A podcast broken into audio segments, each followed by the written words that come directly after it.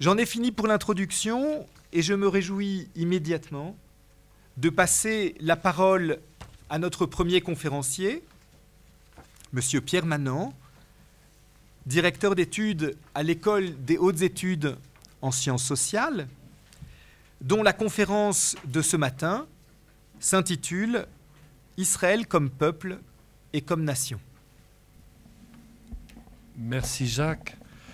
Merci d'abord pour cette invitation. Je suis très heureux de me trouver parmi vous.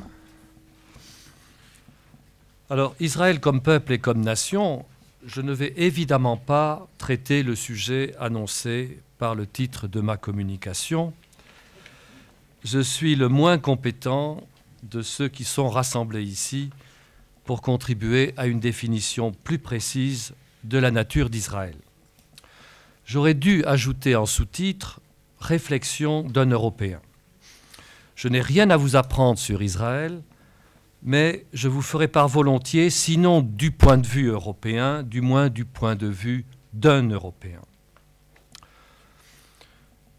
Je ne suis pas seulement un Européen, je suis français, je suis catholique, politiquement je suis conservateur libéral ou libéral conservateur. Alors je sais que vous ne m'avez pas demandé mes papiers, mais j'éprouve le besoin de décliner mon identité. Israël est une question pour les juifs, il est aussi une question pour ceux qui ne le sont pas. L'interrogation sur Israël enveloppe une interrogation sur moi-même. Il est indispensable que vous ayez immédiatement une idée un peu nette du lieu où je me situe. Cela permet du moins de gagner beaucoup de temps et d'éviter des malentendus. J'ai mentionné mon orientation politique. J'appartiens à ce centre droit pour qui la défense d'Israël a été longtemps une obligation qui ne souffrait ni doute ni hésitation. L'amitié pour la seule démocratie du Proche-Orient et l'hostilité à ses ennemis arabes qui appartenaient en somme au camp soviétique suffisaient largement à motiver l'engagement en faveur d'Israël. Ces dispositions qui étaient les nôtres étaient partagées d'ailleurs par le centre-gauche et une bonne partie de la gauche en France. L'enjeu politique et moral majeur était le combat de la démocratie contre le totalitarisme.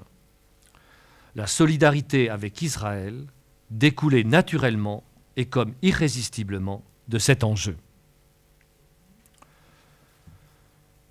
Les choses ont changé. J'ai mis du temps personnellement à mesurer l'ampleur du changement. Ce changement s'est manifesté à moi d'abord non pas en Europe, mais aux États-Unis, ou par rapport aux États-Unis. De plus en plus, de plus en plus, les conservateurs libéraux américains, avec qui nous étions liés, la revue dont je m'occupais, la revue Commentaire par exemple, les conservateurs libéraux américains avec qui nous étions liés et dont beaucoup étaient juifs, déclaraient de plus en plus souvent, et parfois fort brutalement, que les nations européennes, avec toutes leurs bonnes paroles, étaient en fait, sinon proprement des ennemis d'Israël, du moins des amis de beau temps sur lesquels on ne pouvait compter. Parfois même, de plus en plus en fait, la tiédeur nouvelle des Européens à l'égard d'Israël était vue dans le prolongement de la catastrophe des années 30, et ce qui avait constitué pour moi une évidence politique, l'appartenance des nations européennes et de l'État juif à une alliance naturelle des démocraties, voici qu'on me demandait d'y substituer la constatation d'une inimitié foncière. j'essaie de décrire les choses comme elles me sont apparues. C'est l'accusation portée contre l'Europe à partir des États-Unis qui m'a d'abord fait comprendre, fait prendre conscience de la fragilité de ma perspective et de la complexité du problème. Cette prise de conscience, d'ailleurs, fut lente. J'attribuais bien sûr aux Américains, toujours promptes à faire retentir qu'ils ne veulent rien avoir à faire avec la corruption européenne, j'attribuais aux Américains une critique que je trouvais injuste. Je croyais être ami d'Israël, on m'affirmait que j'étais toujours en réalité le fils de ce continent maudit que les Juifs rescapés du massacre avaient fui pour former Israël. Et je dus bientôt me rendre à l'évidence, l'accusation portée contre l'Europe n'était pas le fait des seuls Américains, la grande alliance des démocraties était en lambeaux, les lignes de l'amitié et de l'inimitié étaient désespérément brouillées. Aussi injuste et même calomnieuse que certaines accusations m'apparussent, je ne pouvais nier que moi-même j'éprouvais moins de chaleur à l'égard d'Israël, que certains arguments en faveur de la revendication palestinienne, que j'écartais naguère d'un revers de main, naguère je veux dire du temps du combat contre le totalitarisme, certains arguments en faveur de la revendication palestinienne me paraissaient désormais dignes de considération. Et je n'hésitais plus à critiquer la politique d'Israël. Si je me suis permis de faire ainsi devant vous l'histoire de mes opinions, ce n'est pas qu'elles me paraissent en elles-mêmes dignes d'intérêt, c'est qu'elles peuvent vous donner une idée de la perplexité éprouvée par cette partie de l'opinion européenne sur laquelle reposait, je crois, le lien premier entre Israël et les nations européennes. Lien devenu aujourd'hui aussi problématique qu'il avait longtemps paru aller de soi. Avant même la fin de la confrontation avec le communisme, il a paru que le partage d'un même régime démocratique n'épuisait pas les données de la situation prévalant entre les nations européennes et l'État juif. Ce qui différenciait leur régime du totalitarisme, elles étaient des démocraties, ne suffisait pas à réunir leurs perspectives politiques. Leurs régimes respectifs, semblablement démocratiques, étaient en fait engagés sur des trajectoires différentes. Plus précisément, au regard rétrospectif, la date décisive n'est pas 89, 1989 ou 1991, mais plutôt 1967-1968. Alors qu'une victoire militaire fulgurante incite les citoyens israéliens à déployer toute la gamme des affects de l'affirmation nationale, le mouvement de 68 en Europe délégitime toutes les demandes que le collectif pourrait adresser à l'individu. Alors qu'Israël célèbre ses chefs de guerre, le dernier héros de la France est poussé sans ménagement vers la sortie. Non seulement les Européens ne voulaient plus voir partout dans le monde que des semblables, mais ils étaient engagés dans le démantèlement méthodique des frontières séparant les pays composant l'Union européenne. Israël, de son côté, agrandissait son territoire par la force des armes et jouissait de sa nouvelle frontière. Le contraste entre des nations européennes occupées à se dénationaliser et un Israël occupé à affirmer et consolider ses attributs nationaux ne résulte pas de la rencontre fortuite de chaînes causales indépendantes. L'entreprise européenne de la construction de l'Europe et l'entreprise israélienne sont en somme des réponses opposées au même événement, si elles ne sont pas que cela. À l'autodestruction des nations européennes qui s'achève dans la destruction des Juifs d'Europe, les Européens répondent par la construction de l'Europe, qui suppose l'effacement des nations tandis que les Juifs répondent en menant à terme l'entreprise sioniste qui prend maintenant l'évidence de la nécessité. Là où pour les uns, pour les Européens, la nation est le problème, elle est pour les autres, les, sionistes, la solution. De la même catastrophe historique, les uns et les autres tirent avec une conviction égale des leçons opposées. Si donc Européens et Israéliens sont réunis par le partage d'un même régime politique, ils sont séparés par une évaluation différente de la forme nationale. Ils ont un rapport différent et même antithétique à la nation. Nous pouvons retenir ce premier et très général diagnostic. Il est impossible, bien sûr, de s'en contenter. Il est clair, en effet, qu'Européens et Israéliens ont rencontré la forme nationale dans des situations et selon des figures fort différentes. En Europe, la forme nationale est évidemment plurielle. La nation, ce sont les nations. Là où il y avait l'Empire romain, puis l'Église romaine, il y eut ensuite les nations européennes qui naissent ensemble, ou en tout cas les unes par rapport aux autres. Le projectionniste, de son côté, envisage, si j'ose dire, une nation solitaire. Les Arabes ont une existence empirique, ils n'ont pas d'existence politique. Les sionistes peuvent être plus ou moins disposés à chercher l'accord avec eux, ils ne voient pas dans les Palestiniens un corps politique même potentiel auquel il faudrait s'ajuster. Le refus arabe est bien réel, la solitude d'Israël l'est aussi. Je veux dire, sa naissance solitaire qui n'inclut aucune relation nécessaire à une autre nation, comme ce fut le cas en Europe. Bien entendu, la solitude d'Israël n'a pas duré. La logique de la pluralité nationale ou de la pluralisation nationale, la logique européenne, si l'on veut, s'est fait sentir avec toujours plus de force.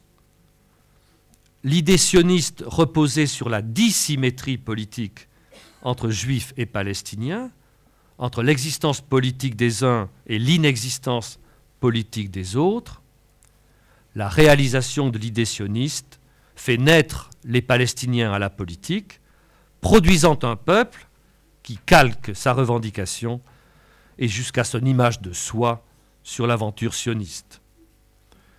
Israël était unique, il produit son double.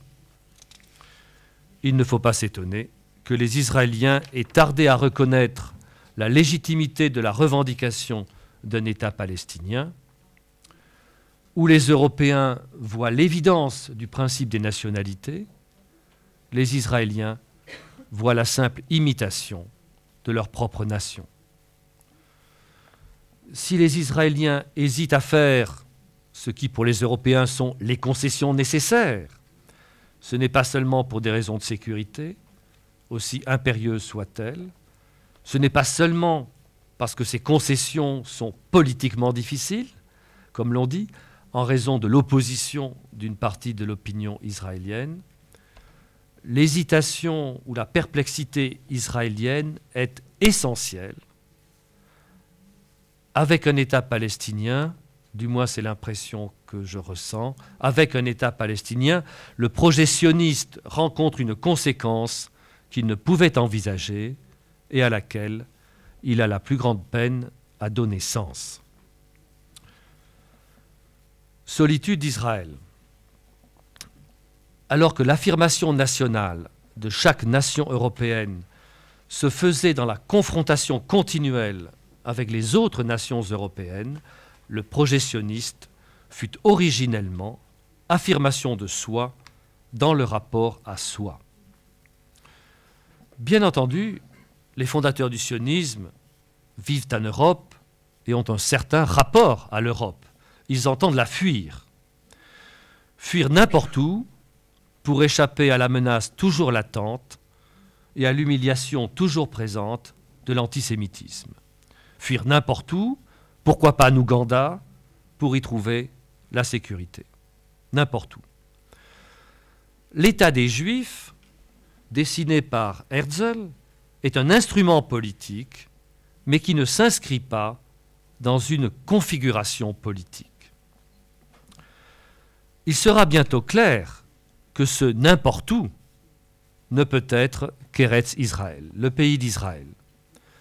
Le projectionniste est alors définitivement inscrit dans le rapport à soi.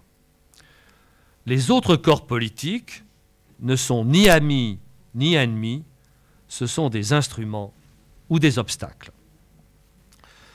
On est frappé, Jacques Ehrenfreund le rappelait tout à l'heure, par la facilité avec laquelle les sionistes reprennent le langage politique et social de l'Europe de la fin du XIXe siècle, et à quel point ce langage est détaché de l'expérience juive, de l'exil et de la dispersion.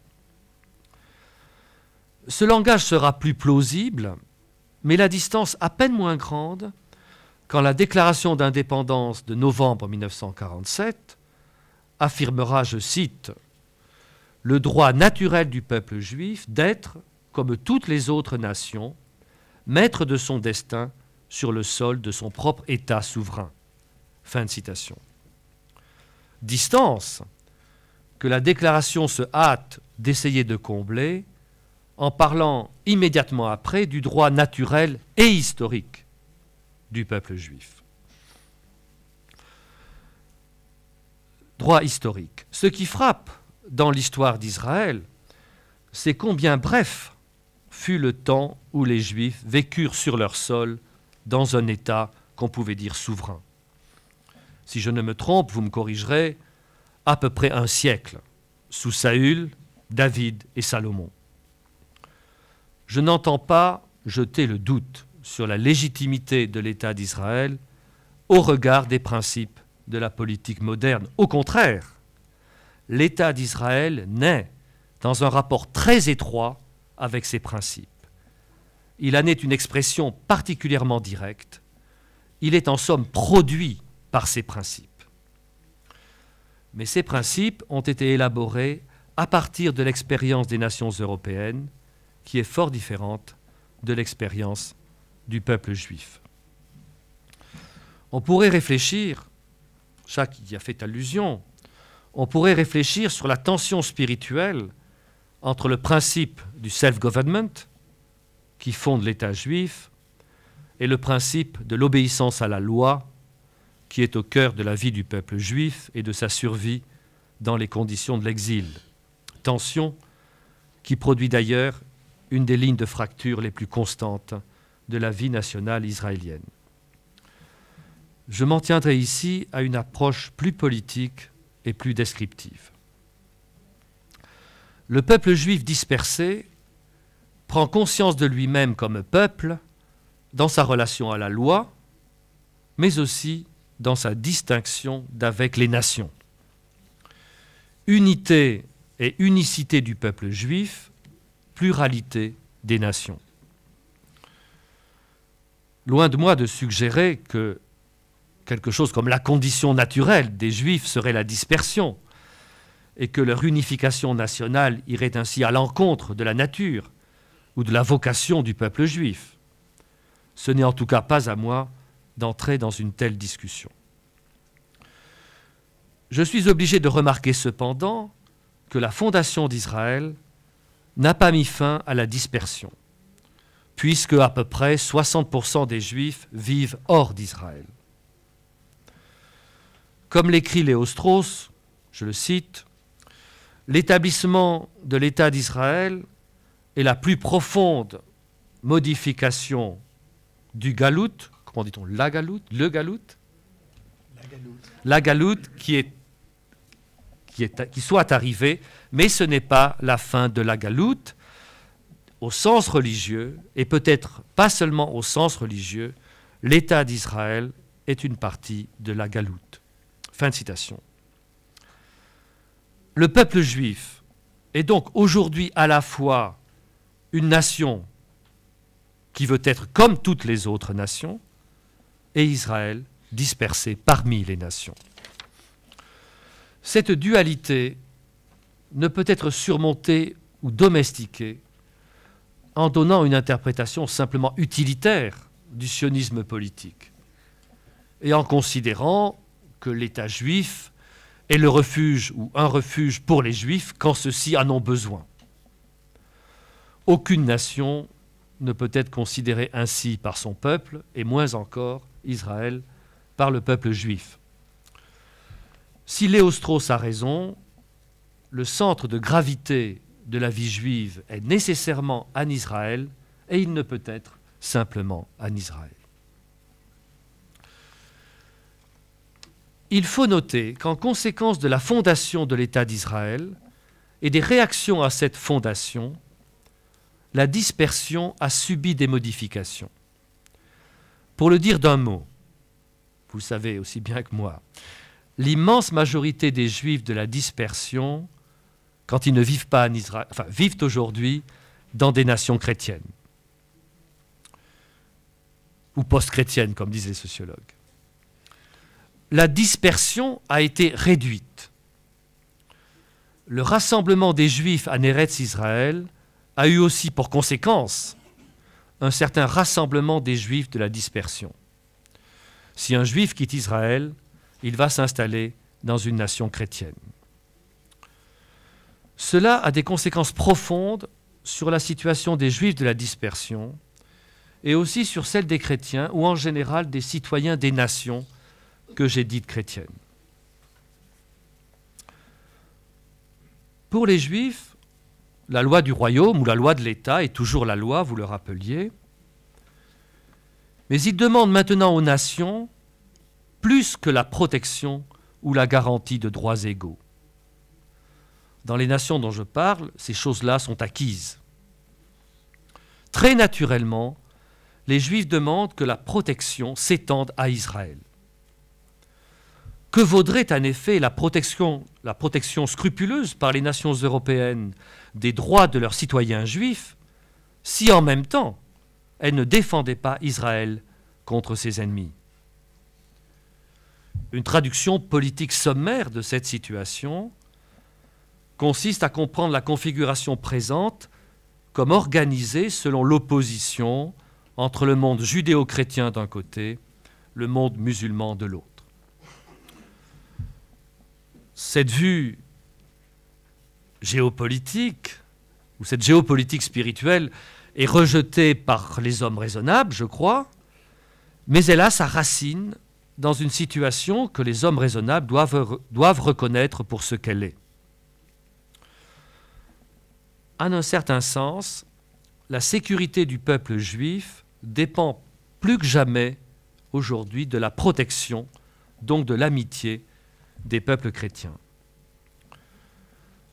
Les Juifs reconnaissent cet état de fait par l'anxiété avec laquelle ils scrutent les aléas de cette amitié. Ils ont raison d'être anxieux, non pas parce que l'antisémitisme supposé invétéré des Européens menacerait de se ranimer, je ne crois pas que ce soit là le problème véritable, mais parce que la même situation qui rend spécialement nécessaire l'amitié pour Israël la rend aussi difficile. Il nous est demandé d'approuver une politique dont nous ne sommes pas autorisés à juger. Parce que le peuple juif existe désormais aussi dans une nation indépendante, traiter les Juifs avec impartialité ne suffit pas s'il ne s'y joint ce que je me permettrai d'appeler la partialité pour Israël. Si j'ai décrit notre situation avec une exactitude suffisante, on accordera qu'elle exige de nous, de nous je veux dire de nous tous, beaucoup de vertus, parce qu'il est très aisé d'être injuste les uns avec les autres, les Européens avec les Israéliens, les Israéliens avec les Européens. Ou les Juifs avec les Européens, les Européens avec les Juifs. En même temps, comprendre notre situation, ce que j'essaie de faire avec vous, contribue à desserrer la pression qu'elle exerce sur nous. Il est important de discerner quel problème essentiel, que nous ne résoudrons pas, quel problème essentiel reste actif sous les problèmes urgents qui nous assaillent. Reprenant les mots de Léo Strauss, je suis tenté de dire la fondation de l'État d'Israël est la solution la plus complète apportée jusqu'ici aux problèmes juifs, mais ce n'est pas la solution complète. La question du rapport entre Israël et les nations n'est pas résolue si elle est puissamment transformée. je dois immédiatement ajouter, le problème chrétien n'est pas davantage résolu. Quel problème chrétien direz-vous? Celui de constituer un ordre humain viable, en même temps couvert sur la cité de Dieu. Les chrétiens aussi sont en exil. La longue bataille temporelle et spirituelle entre l'Empire et l'Église avait finalement trouvé une forme de résolution dans le système européen des nations chrétiennes gouvernées par un État libéral ou tendant vers l'impartialité libérale. Et cette solution pour les chrétiens était promesse pour les juifs puisqu'elle supposait ou impliquait leur émancipation. Les juifs entrèrent à moitié, et parfois bien plus qu'à moitié, dans les nations chrétiennes. La neutralité religieuse de l'État allait nous faire entrer tous dans une humanité sinon réconciliée, en tout cas pacifiée. Ces espoirs, qui paraissaient raisonnables, qui paraissaient la raison même, furent cruellement déçus. Les nations européennes, certaines d'entre elles en tout cas, se laissèrent emporter par la passion, la passion d'en finir enfin avec l'errance, d'en finir enfin avec l'exil. Ainsi que le releva Nietzsche à la veille des décisions fatales, je le cite, L'histoire de l'Europe ressemble à un fleuve qui veut en finir. Fin de citation.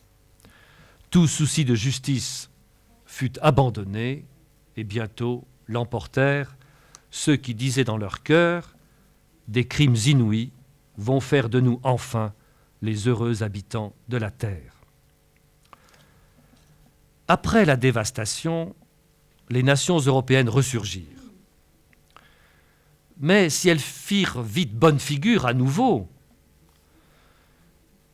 il apparut bientôt que leur ressort spirituel était détendu, sinon brisé. Israël, au contraire, déploya une extraordinaire énergie pour faire vivre la forme politique européenne sur une terre où elle n'avait jamais pris corps. Le peuple qui s'était tenu ou qu'on avait tenu si longtemps dans l'ombre devint le plus visible et le plus regardé. La question qui résume le problème et la vocation d'Israël, Israël et les nations, cette question a pris la forme d'une nation qui est d'une certaine façon au centre du dispositif politique mondial. Les Européens et les Juifs, je terminerai sur ces remarques, cette remarque, les Européens et les Juifs, à travers des expériences bien sûr très différentes, ont éprouvé également le caractère salutaire et les bienfaits, mais aussi les limites de la nation. L'association humaine a besoin de la cristallisation nationale mais celle-ci n'épuise pas les possibilités de l'association humaine. Aussi centrale que soit aujourd'hui l'État juif dans la vie du peuple juif, celle-ci déborde de toutes parts les limites de l'État et même, pour beaucoup de juifs, les limites de l'ordre humain. Les nations européennes, de leur côté, sont en train de se rendre compte que l'espoir qu'elles ont mis dans l'Europe la construction européenne que cet espoir est vain, qu'il n'y a pas d'alternative à la nation comme forme politique habitable, en dépit de la perte de vitalité et de légitimité de celle-ci sur notre continent. Peut-être ces nations européennes redécouvriront-elles bientôt qu'à travers toutes les péripéties de leur histoire, elles restent sous l'appel elle reste sous la vocation d'une communauté humaine parfaite qu'il n'est pas au pouvoir des hommes de faire advenir. Je viens d'essayer de le suggérer, tandis que les Juifs, ayant éprouvé la possibilité, même la, la proximité de la destruction complète, veulent être des Juifs, les Européens ne veulent plus être des chrétiens, pour partie d'ailleurs en raison de l'obstacle que l'affirmation chrétienne semble opposé aujourd'hui à l'affirmation juive. J'ai peur, et je termine là-dessus, j'ai peur que cette pusillanimité chrétienne n'induise les juifs en erreur. Pas plus que les juifs ne l'ont pu, les chrétiens ne peuvent renoncer à leur vocation. Sous l'amitié des démocraties, sous les malentendus des nations, ce qui est à l'œuvre, c'est encore et toujours la question du vrai Israël. Je vous remercie.